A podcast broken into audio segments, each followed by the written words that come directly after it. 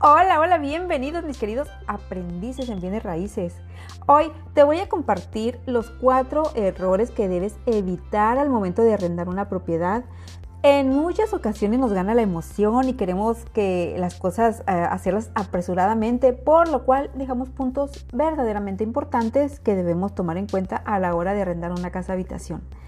Si quieres saber cuáles son esos cuatro errores, quédate conmigo para que los conozcas y de esta manera puedas evitarlos. Pero antes te recuerdo mi nombre, soy Elba Nicole y estoy aquí para apoyarte en tu proceso de aprendizaje como agente inmobiliario.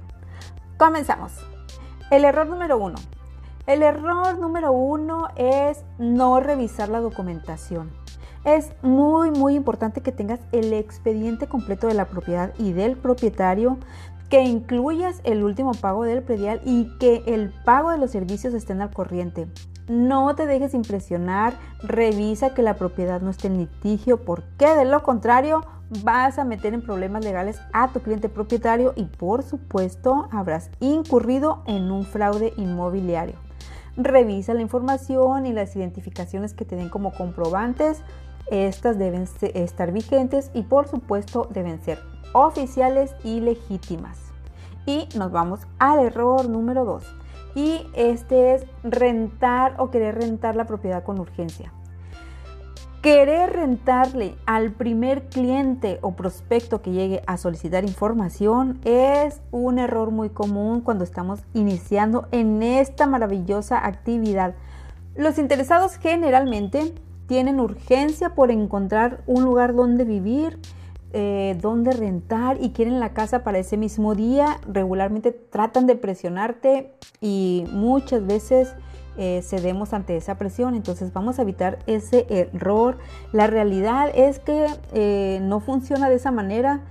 Si quieres evitar problemas para el propietario, para ti mismo o para ti misma, evita este error porque te aseguro que a la primera semana, si no es que el mismo día, vas a estar pagando las consecuencias date tu tiempo, solicita la información completa a los interesados.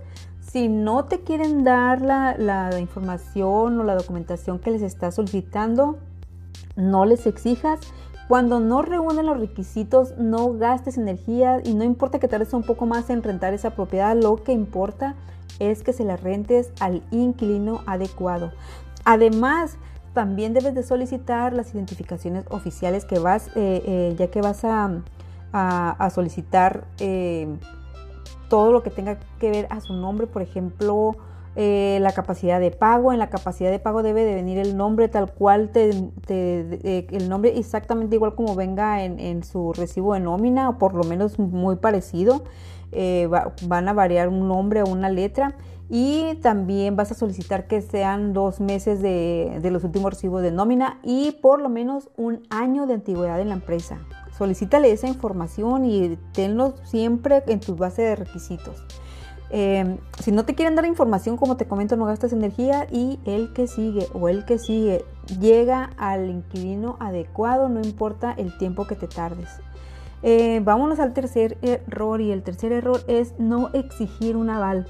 El no exigir un aval te puede traer como consecuencia que no te paguen en tiempo y forma, que te destruyen la propiedad, que abandonen la propiedad sin previo aviso, entre muchas otras opciones que pudiera mencionar, pero esas son las más comunes. La gran mayoría de las personas que están buscando alquilar una casa o un departamento se justifican diciendo que no tienen un, aval con tal de no eh, este, molestar a alguien más. En este caso existen algunas otras alternativas para que puedas cubrir al aval, por ejemplo, eh, la contratación de un seguro o una póliza de arrendamiento.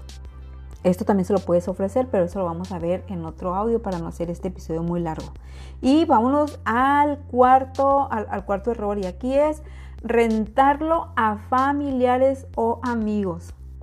Así como lo escuchas, rentarle a familiares o amigos puede ser un error garrafal. Evita en la medida de lo posible rentarle a familiares o amigos del propietario, a menos que el propietario te lo pida, puedes hacerlo, pero debes explicarle que la mayoría de las veces, si son familiares, terminan teniendo malos entendidos o se exceden con la confianza. Y en caso de ser amistades, lo más seguro es que esa relación de amistad termine dañada.